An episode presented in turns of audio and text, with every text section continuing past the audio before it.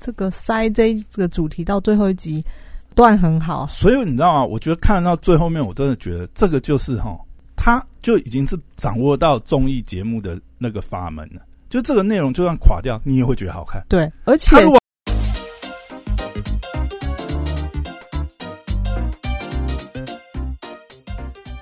欢迎回到时间馆，是我陈大雄朋友，在我身旁解救人见。Hello，大家好，我是肖凯丽哎，又回来哦，终于，Final 脱口秀大会完结了呢！嗯啊，以后没有脱口秀大会可以追了。上礼拜总决赛觉得有一种惆怅的感觉吗？嗯，有一点点。哎、嗯不过其实接下来又有一个新的什么喜剧大赛的，哈，那个是另 哎、那个是爱奇艺啊，哦，这个是腾讯嘛，那个是爱奇艺做的。OK，就是现在呃，脱口秀可能也带起一波，就是哦、我觉得喜剧综艺的风潮在中国那边呢、所以现在相关很多你不要忘记我们嗯要找一个一个场地办 Open m i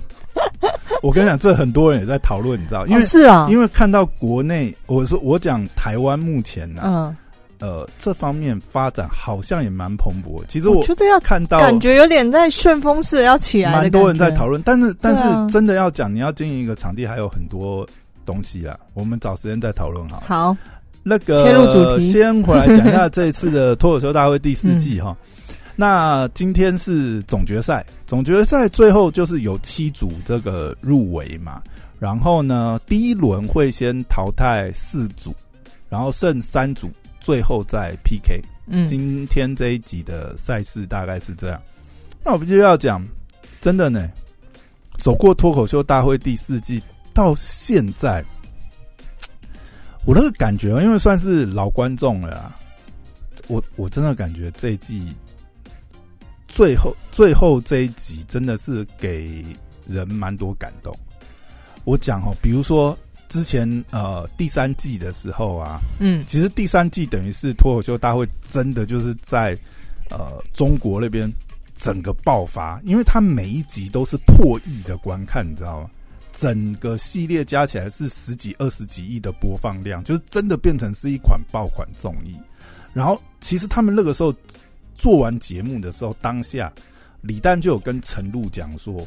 我们终于做成了一档节目。”嗯就是你其实，在做的人都很清楚，就像我们自己在做事啊，你你也会有那个感觉。当你真的做出一个呃很好的产品、很好的作品的时候，你你自己其实是很清楚的，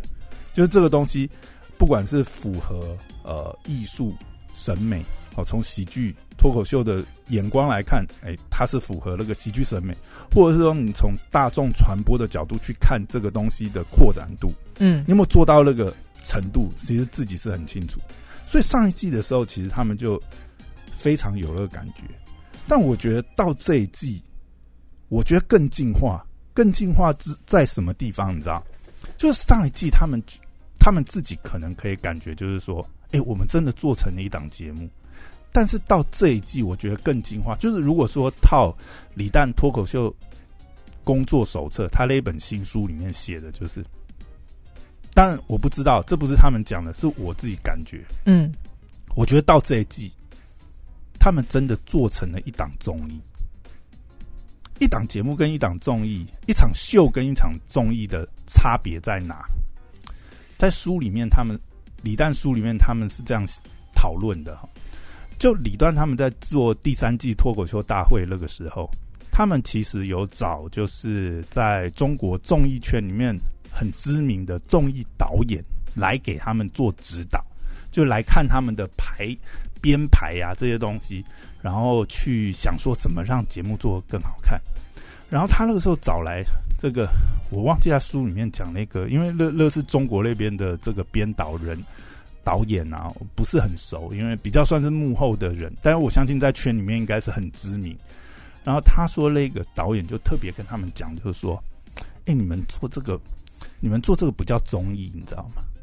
因为你们做你们做的事哈，都一定要就是呃排演的很好，这样子都都不能有这个出错的空间，好，都一定要是哦极尽完美的演出，那个这个秀啊，这个节目的效果才会到。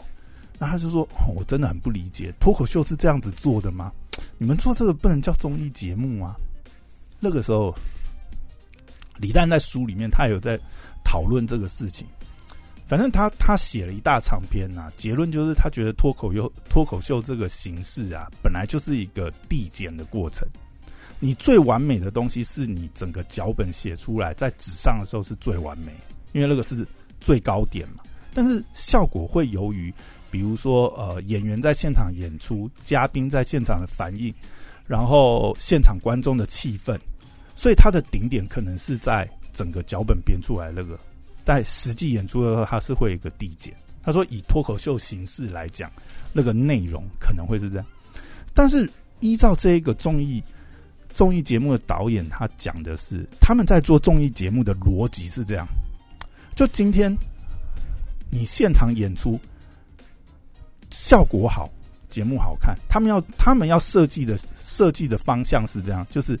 你今天呃表演的好。当然，节目好看。你今天就是表演垮了，我们也要让它好看。他他就是这个节目怎么样都要有爆点。综艺节目的导演在设计这个节目，在不管是剪辑后面编辑，他们是这个逻辑。所以李诞那个时候，当然他书里面没有进一步针对这个事情再往下挖。但是我现在看到第四季最后一集的时候，我真的觉得有那种感觉，就是脱口秀大会又更进化。他现在就算里面是崩了，有有环节塌了，也是好看的，因为它有累积到了。我觉得它有点像，比较像是实境秀，不是综艺节目，就是那种。它是有一种混合的感觉，因为你看啊，它虽然是比赛的形式，对不对？嗯。但其实又竞争力又没那么强。因为从这一季最后大家的发言可以看到，其实每个脱口秀演员都是在互相改稿，都是在互相帮忙。重点最后就有点像李诞讲的那句话：我们重点是这个节目要起来，这个节目起来了，脱口秀就会好，脱口秀的产业好，大家到线下演出的机会就多。这个是让整个环境起来。但这个说法有点像是冠老板在给你那个画一幅美丽的图画。跟大家说，我们要一起好。你我我我讲实在讲，当然是这样。但是你可以从李诞或效果文化在做的事情发，就是你可以感觉到。当然，现在在中国脱口秀圈，就是效果文化，李诞就是领头羊。那他们其实也可以有更封闭或是更独善其身的做法，去捧自己的签约演员，而不是雨露均沾，或者是甚至把很多演出、很多这个内容的机会去分给不同系统人嘛。老实讲，其实我我捧你对我有什么好处？假设你不是我的签约艺人，我捧你有什么好处？对不对？这次夺冠的是周奇墨，嗯，当然啊，周奇墨某种程度来讲，现在也算半个。效果文化签约演员，他的约听说了，现在是一半一半，就是他一半是签给北京单立人，一半是签给效果。所以，呃，当然某种程度来讲，你你也可以说他也算是效果签约艺人。但是，你可以发觉里面还是很多人其实不是效果系统的人。所以，我在这一点上，我可以。觉我可以说，我觉得效果来讲，他们的确是有在想要让环境变好，嗯，而不只是单纯独善其身。这这个决定跟这个绝对跟李诞有关系，因为一个公司的文化跟这个领头的有很大。李诞他就是希望他，呃，里面的人都是和气，然后能够一起团结的。你从虽然我没有看很多集，但是我看的这些集，我可以感受到这些演员们的。团结跟彼此之间互相珍惜的那种感觉，就你从他书里面可以看到嘛。他这本书他算是内部工作手册啊，他也可以选择不出版啊。你就是加入我李诞效果文化，然后呢，你才有机会接受我们这种一条龙式的培训。再加上其实，嗯，效果文化其实办了蛮多线下的这个。呃，可以说是脱口秀的训练营、训练会或比赛这些东西。呃，当然了，我们不知道里面的内幕八卦啦，有没有就是说，哦，你要到什么？你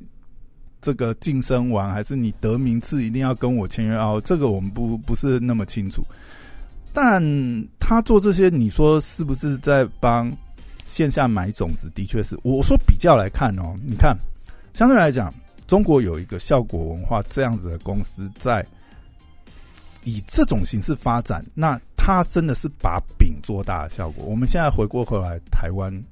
嗯，有没有相对应可以做这件事的人或公司来把饼做大？嗯。好，这这大家可以比较一下啦。好，那讲回来比赛好了。那第一个上场的是这个肉食动物。嗯，其实看肉食动物哦，真的是我我不知道怎么讲哎，在总决赛的舞台上，他们真的是因为因为这次出现了一个小插曲，就是呃，肉食动物本来是一个双人漫才组合，大木跟晃晃，但是因为大木的老婆在要生产呢。变说刚好是在这个总决赛的时间点这样子，所以变成大木没办法来现场，那他们就用预录的方式，然后让晃晃一个人做了单人的慢才表演。我不知道说，呃，即便是单人慢才，他们这个设计还是非常的巧妙。就你真的觉得，就像节目讲，他们当然这当然也有李诞吹捧的。一点元素在里面，但的确也是啦，因为现在脱口秀大会就是中国最好的这个喜剧脱口秀演出的舞台嘛，那他们算是走的最远的漫才组合，所以虽然他们最后只拿到了第七名，但是以这个演出来讲，真的是我觉得真的是非常配得上总决赛水准的一段演出，哎呀，真的非常精彩，大家可以上 YouTube 来看一下，然后再是庞博。庞博第一届脱口秀大会的大王，对不对？嗯。那走到今天，呃，其实啦，最后这个他呃，这个总决赛的第一段的段子呢，呃，讲了非常多的内部梗。老实讲，如果说是以呃喜剧或者是脱口秀的这个嗯传播啊，或者是说以梗的这个难度来讲，是。非常的有点偷吃不，但是你又会很感慨，你知道吗？就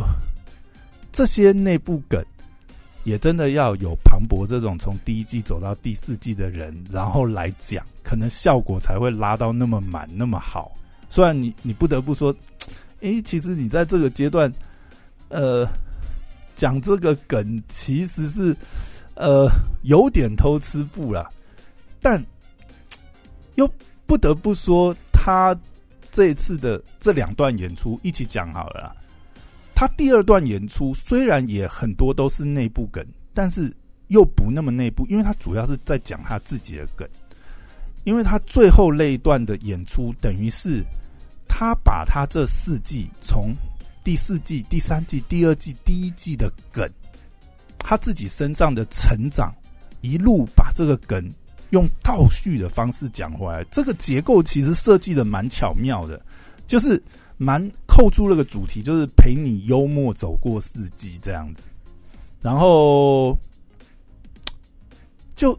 其实听到后面就是让人有点感动。一个当然这个结构设计的很巧妙，另外一个他也是呃可以说是唯一一个走过四季晋级决赛的选手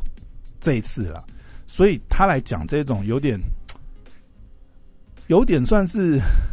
总结式的那个脱口秀，而且你可以从那个段子里面真的是看到庞博的成长。然后他是用倒叙的方式，当然最后庞博有把这个 credit 给周老板了。他就说这个结构，他段子都已经想好，但是是呃周老板周奇墨改吗？给他这个想法，就是说，哎，你应该是要用这个结构，然后这样去倒数讲回来。他把这点 credit 给了周奇墨，就呼应我们前面讲的嘛，就我们是可以真的感觉到，大家是一起想要把这个秀做好。虽然说形式上是比赛，那也当然大家都希望能够走到最后面嘛。就像庞博最后讲的，他也讲就是说，哎呀，这个我最后决赛这个段子讲的时候，我心里甚至有点侥幸心理在想，诶，会不会我还有机会摸一下这个大王，第四季大王？当然，他很清楚，就是说最后那个周奇墨的那个段子，实在是太神了。周奇墨出场以后就没什么没什么悬念了啦。好，那我们再来讲呃广智好了。其实广智这次最后他也是有走到最后前三，嗯，他有走到前三，但是广智今天我觉得呃，我怎么讲，就是我们知道这一季以来，就是广智上一季一直以是以这个呃呃乡乡村青年，然后这个外貌平平，或者是说这个其貌不扬这种人设，但是因为这一季有了制胜之后，呃，他就没有办法再。再讲自己丑了嘛？对不对？丑丑的也不是他嘛。但是你知道，广志呢很妙的一点是，他今天其实做了一个蛮反差。你知道他今天这个造型，他总冠军赛的这个造型真的是帅，你知道吗？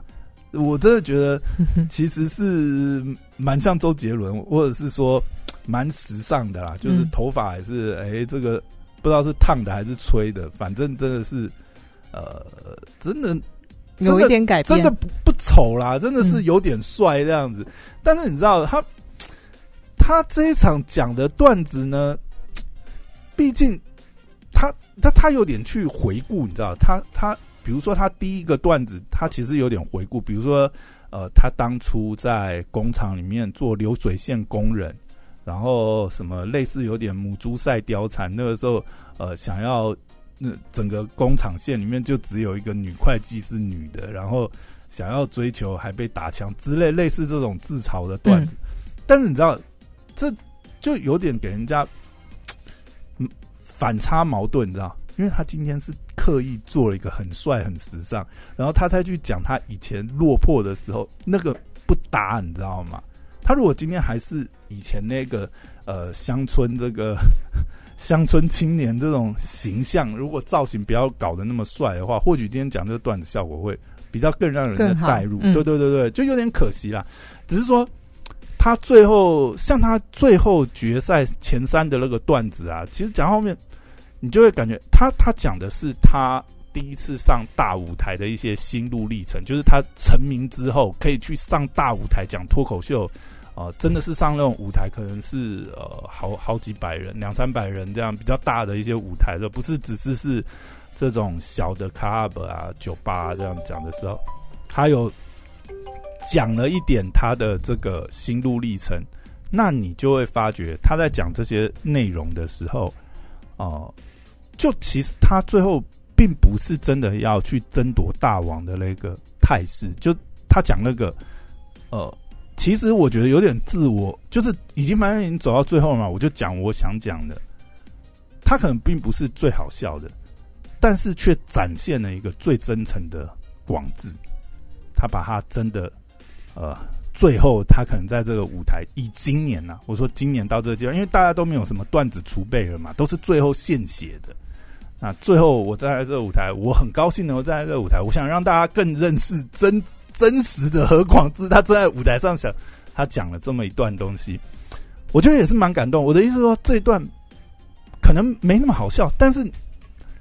你会我的我的感想，你会感觉那种真诚的感觉。我的感想其实我看了几个，就是本最最后一集看了几个人，我觉得效果真的是哦，这个。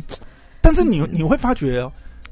他们最后一集哈，你真的要一路跟过来，你才会有那个感觉。就是效效果文化这个手段很高诶，把这个主题塞到最后一集来呼应他们，呃，他们公司的这个或者做节目的这个文化，我觉得效果这个塞这这个主题到最后一集段很好。所以你知道吗？我觉得看到最后面，我真的觉得这个就是哈，他就已经是掌握到综艺节目的那个法门了。就这个内容，就算垮掉，你也会觉得好看。对，而且他如果好笑，那就更加分。就像你说的，我我看了冠军的，然后看了广智的，嗯，看了还有一个谁我忘记了。总之，嗯，总之，嗯，我连看了冠军的，我都觉得非常不好笑。就是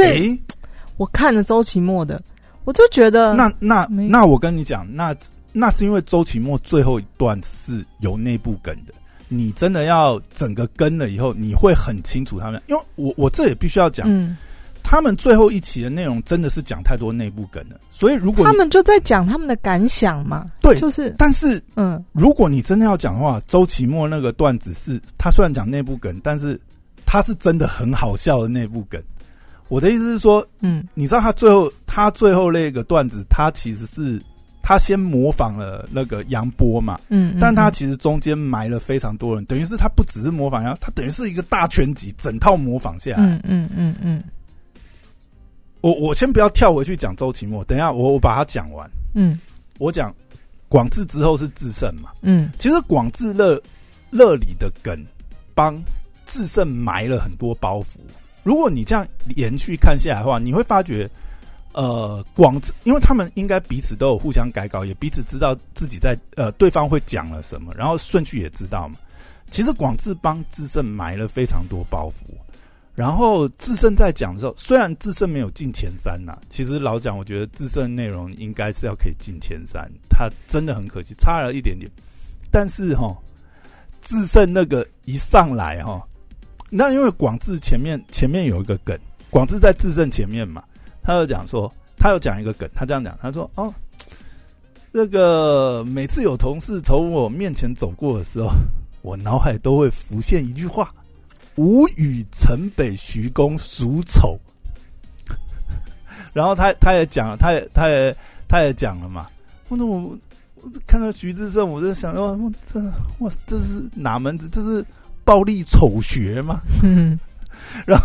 然后这个梗哈、哦、埋到智胜一上来，我我觉我不晓得他是不是现挂还是写好的，因为那个接的太巧妙，你知道吗？他一上台他就他他就他就也有点自嘲嘛，说再讲下去好像有点神丑神丑疲劳，大家会不会神丑疲劳啦？然后他就说：“哎、大家都说我的长相是老天爷赏饭吃，那现在每个演员上台都要 cue 我，咋的？这个老天爷赏我的是一碗大锅饭吗？你知道吗？那每一个人每一个人，因为这一智集胜很好笑这一啊，集很多人都要 Q 智胜嘛，那你知道他讲这个，没晋级呢？他讲这个我实在是笑死，你知道，老天爷赏饭吃，然后他在衍生为，那老天爷赏我这是碗大锅饭嘛，是吧？哇，真的是太屌了。其实智胜真的，呃，虽然说他到最后面就是他也放弃，我讲放弃是指，呃，他就专心讲容貌的段子好了，因为大家就希望、喜欢听嘛，那反正也还没听，他就一路讲下去嘛。但我实在觉得讲到这个程度还可以出神入化，真的是因为因为前面等于是前个演员等于是呃这个广志帮他铺垫，嗯，他在这边再来炸大家，真的是哎、这真的是设计的很巧妙。然后忽然厉害，还是厉害。因为我我其实我真的觉得忽然的段子哈、是就是可以反复听的，因为它的内容真的就是比较是属于观察式啊，一直在讲说它是属于那种就是读书人、聪明人的段子，所以它是有点绕。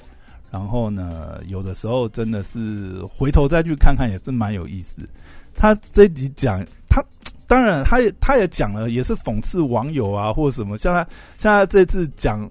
刚好我们最近也常常有这种感觉，就很多呃网络新闻啊，比如说之前龙 K 事件啊，你说风向很乱嘛，大家真的是现在大家大家都会学到，就是说，哎，让子弹飞一下，再去评论这些公众事件。然后忽然这里面有一个有一个段子，他是这样讲，他说：“因为啊，网友判案一般都是枪毙，而且得是立刻枪毙，再晚一点枪毙，这事情就反转了，你知道吗？” 我觉得这 很妙，很妙哦。然后我还忘了讲这一集还有一个晋级的是杨丽，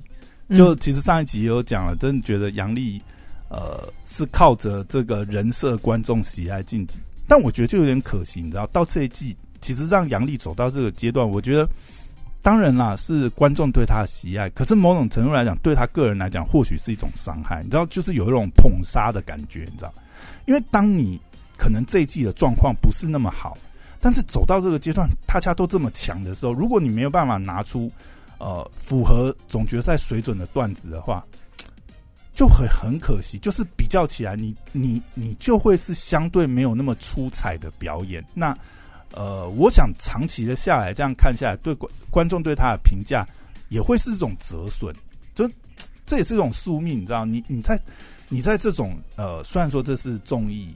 比赛只是形式，但是只要是比赛，就是会有比较嘛。尤其是呃这样子一路走下来，那如果说真的是因为观众的偏爱厚爱，让你走到很后面的阶段，然后你没办法端出一个够有质量的脚本，我觉得就会看到杨丽今天的样子，就是很可惜。不是说他的演出的内容呃没有到那个水平，只是相对之下就会觉得啊就虚了一些，很可惜。那。他这次的段子，老讲我一点记忆点都没有。我我唯一的想，我唯一的感觉就是，哎呀，他走到这一步，他他反而今天出赛，可能对他个人来讲，不见得是那么好啊。有时候会觉得捧杀会是让一个年轻人死亡最快的方式。那你又说，对，但是他的确收获很多观众对他的喜爱或是支持啦。他的确是有那个人气。你你有看他那段吗？没有看，但我不太喜欢这，因为他因为他这一季的。他这一季的其实表演状态真的没有那么好。他上一季上一季真的是很多内容，包含黑寡妇的段子啊、普信男的段子，真的是很有意思。好了，最后刚刚前面被你 Q 害我偷，害我先偷跑。我要讲周奇墨，周奇墨真的是，你知道这这一季会让人感觉就是周奇墨从上一季开始就被大家讲啊脱口秀天花板、脱口秀 OG，可是一直到这一季，你会发觉。他真的是展现出那种 O G 天花板的高度，因为他讲很多，他其实也是讲观察式的段子，但是你会发觉周奇墨真的是太会表演了，他真的太会表演，他太会模仿，他最后这个段子真的是不管是结构设计的精妙跟表演，然后呢，他 Q 内部梗的方式，我我刚才有讲一个点，就是其实老实讲，内部梗是有点偷吃不，因为。呃，这个东西就是，嗯，你是这个，你是一直有在看这个节目，你是这个内部的人，你会被这个内部梗 Q 到，他等于是减掉了，减少了很多 stay up 的这个时间，然后你可以直接丢很强的胖曲。但我必须要讲，如果你真的要比较，就是因为到最后大家都没有新段子嘛，只能 Q 内部梗。可是周老板周奇墨这个内部梗的 Q 的方式，他出梗的方式。他埋伏的这个段子设计的方式，真的是，真的是有一套，真的是太厉害了。我没有想过可以这样子 Q 内部梗出梗，他到最后他也是全部内部梗连发，模仿大家，然后把大家这个最后堆加起来，对不对？然后 最后他也是有他的这个价值观呐，对不对？那样啊，如果大家觉得有被冒犯的话，呃，请你们听我解释。我们只是跟你玩玩，因为太多演员被网络上攻击了。他最后当然也是，呃，不管是为自己也好，为所有这些被网民攻击的脱口秀演员来发声也好，他还是有埋一些，呃，算是有点有点可以玩味。但我觉得他值得赞赏的是，他想到了这样的表演方式。就这个是非常非常厉害，他一看就是一个聪明人，太厉害。因为因为就是呃，同样大家都在讲呃回忆往事嘛，那你那你怎么出这个梗？然后你用什么形式？最最主要是他用了，他不是结构而已，他表演的方式，你真的觉得，哎，真的是脱口秀演员，真的是演了很多。嗯，我觉得他他做到一点就是很多东西就是呃。就像李诞脱口秀工作手册里面写的，有一段是这样写哈：你能用演的，就不要用讲的；你能铺垫用演出的方式铺垫，就不要用文字或呃用语言的方式去讲那个铺垫，就把它演出来。你还来这句话，下下一次你去 open mind 的时候，哦，那你知道这件事情跟你要做到这件事情那个难度是天差地别，好吧？好了，最后还要讲一个哦，中间还有一个小插曲啊，这个是从第三季延续起来，有一个有一个算是好像现在变成是呃定番的仪式吧，就是中间呢还有一个这个呃不重要、最不重要的颁奖典礼，颁了一些莫名其妙的奖项。